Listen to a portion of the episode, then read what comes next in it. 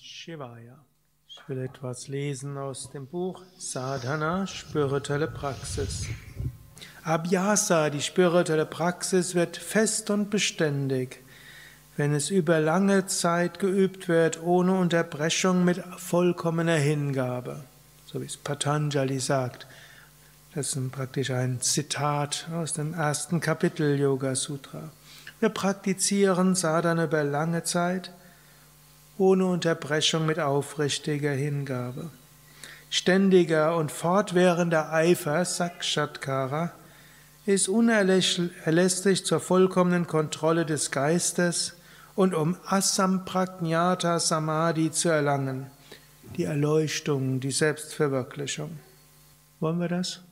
Selbstverwirklichung, Erleuchtung? Ja? Ja?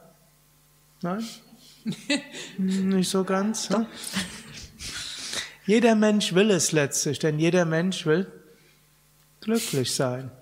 Jeder Mensch will alles Wissen haben. Jeder Mensch will zu etwas kommen, was jenseits all der Beschränkungen des äußeren Lebens ist. Wir leiden unter allen möglichen Gefühlen, Ohnmacht, Hilflosigkeit, Verletzung, mangelnde Anerkennung. Viele Konflikte auf den verschiedensten Ebenen. Vieles gelingt nicht so, wie wir es gerne hätten. Dass wir darunter leiden, heißt eigentlich, wir wollen die Gottverwirklichung erreichen. Denn das ist die einzige Lösung für all diese Probleme. Alles andere könnte sagen, sind vorübergehende Pflaster, die uns helfen, es auszuhalten, bis wir die Gottverwirklichung erreichen. Mag jetzt keine sehr optimistische Meinung sein zum Alltag. Vielleicht können wir die Fenster ein bisschen aufmachen. Die Fenster zur Erleuchtung, die Fenster der Freude. Denn natürlich gibt es auch vorübergehende Dinge, die wir tun können unseren Geist auch zwischendurch öffnen vor der Erleuchtung. Verständnis für andere Menschen haben.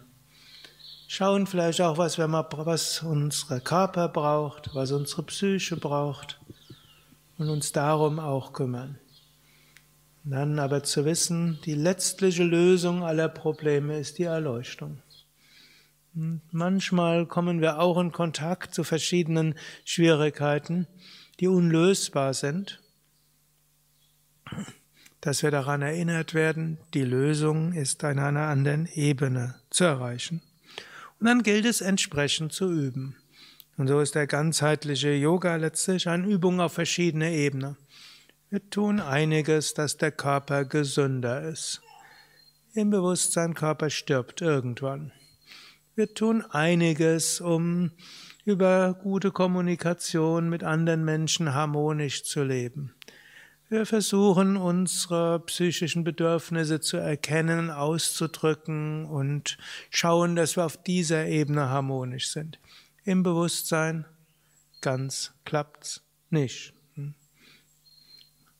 Manche sagen, im ersten Drittel des Lebens sammeln wir Probleme auf, die wir im zweiten Drittel des Lebens versuchen dann zu bewältigen, um im dritten Drittel unseres Lebens zu erkennen, dass das nicht klappt. Aber immer wieder gibt es Probleme. Ja, und wir können doch einiges daran tun. Und dann können wir üben, um zur spirituellen Verwirklichung zu kommen. Und dort beständig immer wieder. Und dann gibt es glücklicherweise Gnadenmomente, wo wir vom Göttlichen berührt werden.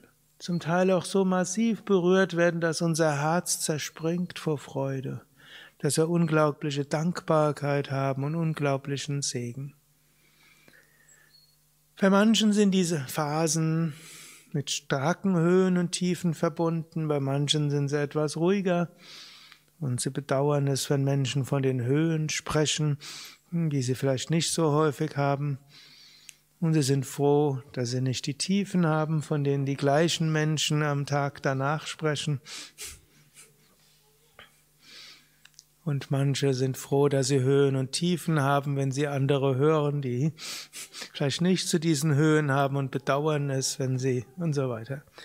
Also auf manches ist unterschiedlich. Aber er sagt hier, mit beständiger Übung können wir auch unsere Samskaras überwinden, also die Eindrücke im Unterbewusstsein, die uns immer wieder dazu verleiten, Dinge zu tun, von denen wir eigentlich wissen, dass sie uns ins Leid führen, die uns dazu führen, auf Weisen zu verhalten, von denen wir eigentlich wüssten, dass es, dass es Konflikte erzeugt innere Reaktionen nicht abstellen zu können, wo man weiß, dass sie nicht angemessen sind.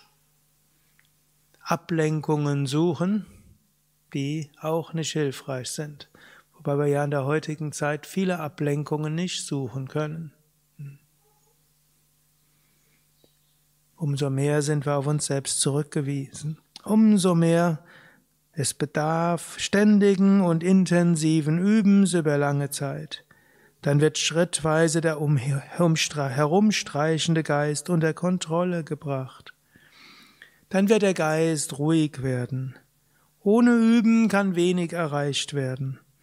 Das Üben sollte begleitet sein von Hingabe und Vertrauen. Mit Regelmäßigkeit und Vertrauen ist schrittweise Erfolg möglich. Und setze Abhyasa so lange fort, bis die Vollkommenheit erreicht ist.